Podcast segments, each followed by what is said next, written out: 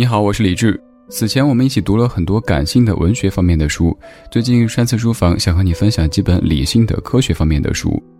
我曾经做过一期节目，叫做《当你难受，想想宇宙》。节目是在从感性角度和你说生活，而今天这本关于宇宙的书，就要从理性角度和你一起仰望星空。这本书就是大名鼎鼎的《宇宙简史》。关于宇宙是怎么形成的，我们大多数首先想到的可能是盘古开天辟地，或者上帝七日创世等各类神话故事。那么，有没有对这个问题更科学、更真实的描述呢？答案是有的。今天这本《宇宙简史》就可以帮助我们了解宇宙的诸多复杂现象，以及人类探索宇宙所经历的漫长而又曲折的过程。本书的作者是霍金，你非常熟悉的霍金，他是英国著名的物理学家和宇宙学家。在二十一岁的时候，霍金患上了肌肉萎缩性厕所硬化症，全身瘫痪，不能发声，手部只有三根手指可以活动。此后的漫长人生，他的身体被困在了轮椅之上，思想却在遨游宇宙。他提出了黑洞蒸发现象和无边界的霍金宇宙模型，成为继牛顿和爱因斯坦之后最杰出的物理学家之一，被世人誉为是宇宙之王。接下来，我们就一起打开这本霍金非常著名的著作《宇宙简史》。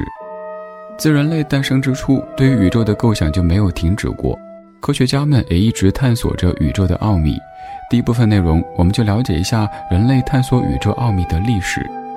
什么是宇宙？宇宙就是时间、空间、物质和能量的总和。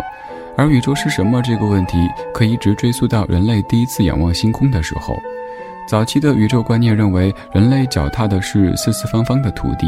天圆圆的像锅盖一样盖在四方的土地上，这就是盖天说。在采猎文明时期，人类对于宇宙的认知就是这样的盖天说。对于当时的人类而言，这样的宇宙观已经足够用了。随着人类认知水平的提高，希腊天文学家托勒密。根据当时的动力学原理提出论证说，如果地球自身在转动，其周围的大气将不会被带走，因而云将向西离去，鸟和大气当中的其他东西都会被带向西方，地球将会输掉它上面的所有东西。于是他便由近及远地按照月亮、水星、金星、太阳。火星、木星、土星，最后是恒星天球的顺序，安排了他的地心说宇宙结构，于是地心说产生了。后来哥白尼测量出行星的位置，发现唯独太阳的周年变化不明显，这意味着地球和太阳的距离始终没有改变。如果地球不是宇宙的中心，那么宇宙的中心就是太阳，于是就有了我们熟悉的哥白尼的日心说。之后，伽利略通过望远镜发现了一些可以支持日心说的天文现象，于是他便公开支持日心说的理论，但没有多少人会认同他。直到开普勒以椭圆轨道取代圆形轨道，修正了日心说之后，日心说在和地心说的竞争当中才取得了真正的胜利。哲学家亚里士多德认为，重量大的物体比重量轻的物体先落地，因为大的物体受到地球引力更大。然而，伽利略做了一个你非常熟悉的著名实验，用两个不同质量的铅球从比萨斜塔下落，两个铅球以同样的时间落地，从而引出了速度、加速度、质量、外力之间的关系。以此为基础，牛顿创立了牛顿定律。艾萨克·牛顿在一六八七年出版了《自然哲学的数学原理》，似乎他以一己之力开创了现代物理学。书中提出了著名的牛顿三大定律，还发展了微积分等等数学方法，当然还有万有引力定律。从牛顿定律可以推出，不存在唯一静止的标准，事件的位置和空间都是相对的，并不存在所谓的绝对空间的概念。在低速的世界里，牛顿定律能够很好的解释我们所观察到的现象。不过，对于光甚至高速运动的物体，牛顿定律好像就失效了。当一个人从高速向前的火车末节向火车头运动时，速度显然比火车更快，这就是速度叠加原理。但光的速度却不符合这个限制。而麦克斯韦成功的将电力和磁力部分理论统一了起来，并发展了光传播的正确理论，并预言光波以有限并且固定的速度行进，如池塘水面的涟漪。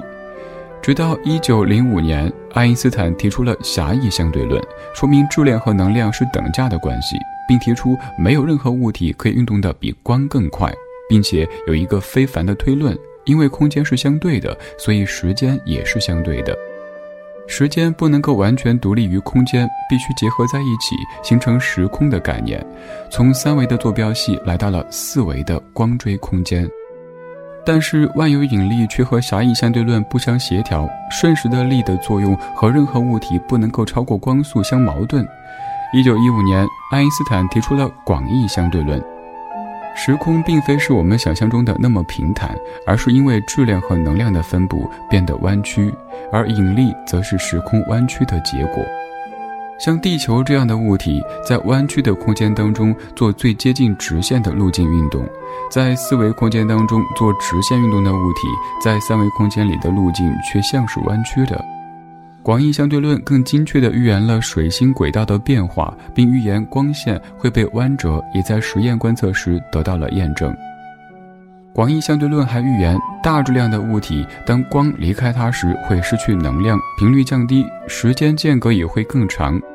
很多科幻小说都将这样的时间的相对性作为创作的题材。一九二四年，现代宇宙的图像被奠定下来，哈勃证明了我们的银河系不是唯一的星系，宇宙之间还存在着许多其他的星系。之后的几年里，他不断的观测和分类这些星系，并发现了一个惊奇的事情：他发现大部分星系的光谱都出现了红移，这就意味着几乎所有的星系都在远离我们，我们的宇宙一直在膨胀。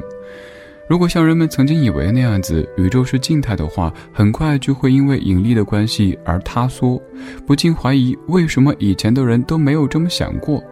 如果广义相对论是正确的话，那么一定会有一个基点存在着宇宙大爆炸的开端。于是，地球生命起源的过程渐渐变得清晰起来。在一百亿年以前，或者更早，宇宙发生了大爆炸。爆炸产生的物质在巨大能量的冲击下向四外散逸。爆炸初期温度极高，爆炸物的组成只是物质的最小微粒，比中子、质子、夸克还要小。随着时间的推移，温度逐渐降低，微粒的活跃度逐渐减弱，随之粒子相互结合，形成原子、分子、高分子等更重的物质。它们也许遵循了物以类聚的原理，各自相互组合，聚集在一起，形成了太阳、地球、水星、金星、火星等无数个星球。在能量和力的制约下，星球之间相互达到了一种平衡。爆炸之后的宇宙没有静止，在时间和空间的推移下继续膨胀。也许经过一百多亿年，地球变得没那么热了；又经过几十亿年，地球上初始的状态也发生了很大改变。那些有毒的气体消失了，此时的地球有了氧气，有了淡水，有了海洋，各种物质发生着重组和变异，于是生命产生了。就这样，人类对于宇宙的认知一点点拼凑的完整起来，而宇宙的秘密也在一点点褪去神秘的面纱。可以说，地球是幸运的，正因为和太阳刚刚好的距离，使得地球上存在着不息的生命。宇宙当中有很多很多星系，只是离我们太远太远，远的一束光照过来需要几年、几百年、几亿年。在遥远的那些星系当中，谁敢肯定没有一个或者一些像地球一样有生命的星球呢？人类对于宇宙的认知仍处在探索和发现的过程之中，也许有一天，人类能够完全解开宇宙的奥秘。以上内容，我们了解到人类探索宇宙的历史。在浩瀚宇宙当中，一个渺小的人类去认知这个宇宙是非常艰难的行为。谈到宇宙，就不得不提到黑洞。黑洞是一个大家非常熟悉，但是又并不深知的名词。那么，黑洞究竟是什么？黑洞又是如何存在的呢？接下来，我们就来说说黑洞的奥秘。一九一六年。德国天文学家卡尔施瓦西通过计算得到了爱因斯坦场方程的一个真空解。这个解表明，如果一个静态球对称星体实际半径小于一个定值，其周围会产生奇异的现象，即存在一个界面世界。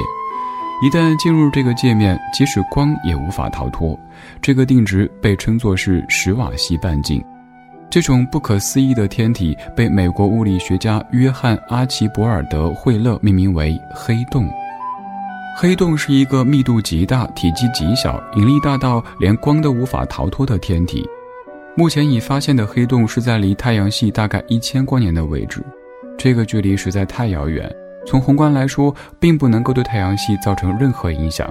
如果这个黑洞离太阳系只有一光年的话，那么可能造成毁灭性的灾难，整个太阳系都会被它所吸引过去，最终被黑洞吞噬或者是逃离，存在很多未知的可能性。毕竟人类没有任何证据发现黑洞是如何吞噬星体的。黑洞并不是天生存在的，其形成也需要一个过程。在宇宙之初，由于大爆炸导致的高温高压，使得物质被压缩在一起，达到极高的密度，从而形成黑洞。这种在宇宙早期由外部压力形成的黑洞叫做原初黑洞。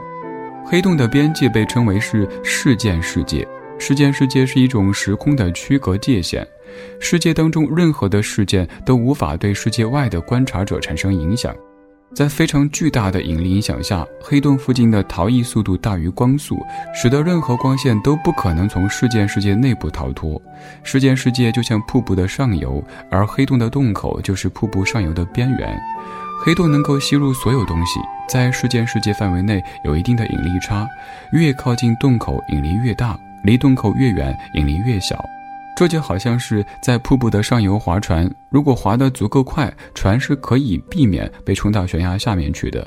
而越靠近悬崖边缘，再快的速度也可能会被冲下去。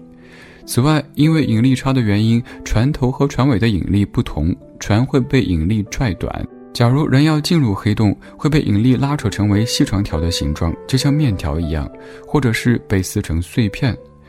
想要安全进入黑洞，就要找到足够大的黑洞，这样的引力差就不会太大，以致被拉长。当然，如果真的有人在进入黑洞前没有被拉成面条，在进入黑洞的一瞬间也是无法被别人所观察到的，因为光无法从黑洞当中逃逸，所以没有人可以看得到物体进入黑洞的那一个瞬间。为了理解黑洞的形成过程，我们还需要弄清楚恒星的生命周期。恒星是由于大量的气体在自引力的作用下开始坍缩而形成的。随着气体的收缩，气体当中原子间的碰撞变得愈加的频繁，运动速度也越来越大。由此产生的气体压力与自引力相平衡时，气体便不再收缩。恒星会在很长的一段时间里维持这样的稳定状态，即核反应产生的热量与引力相平衡。我们的太阳现在正处在这个阶段。然而，恒星最终会把内部的氢和其他核燃料消耗殆尽，之后恒星便会冷却下来，压力降低，不足以维持气体之间的自引力，于是气体便开始收缩。随着恒星变小，物质粒子彼此之间会靠得非常近。但是，根据泡利不相容的原理，两个物质粒子不可能同时占有相同的位置和速度，因此恒星内物质粒子的速度必定相差很大，这会使粒子有相互远离的趋势，这样恒星便能够在自引力和不相容原理产生的斥力之间再次达到平衡状态。根据相对论，物体的速度最大就是光速，这意味着恒星里物质粒子的速度差异小于光速。如果恒星的密度变得足够高，不相容原理引起的斥力便不足以抵抗其自引力的作用。对于一颗无能源的恒星开始，它的质量大于约1.5倍的太阳质量时，上述现象就会发生。这个质量被称为昌德拉塞卡极限。这一点对于大质量恒星的归宿有着非常重要的意义。如果恒星的质量小于昌德拉塞卡极限，恒星最终会停止收缩，进入一种可能的终极状态。但是如果恒星的质量大于昌德拉塞卡极限，不相容原理产生的斥力便不能够阻止恒星的收缩，这会使恒星的密度变得越来越大。根据相对论，由于恒星引力场的存在，使其附近的光线在时空当中的路径发生改变，即向恒星表面弯曲。当恒星收缩到某个确定的临界半径时，恒星表面的引力场会变得非常强，以至于光再也不可能从恒星当中向外溢出。此时的恒星变成了黑洞。离我们最近的恒星如果变成黑洞的话，对太阳系就可能造成毁灭性的灾难。到这里，这本《宇宙简史》的重点部分就讲完了。最后，我们来总结一下：第一，日心说建立了我们宇宙的基本框架，大爆炸理论给出了宇宙的来源去向，现代时空观和不确定性原理深化了人类对于宇宙当中物质相互作用的认知。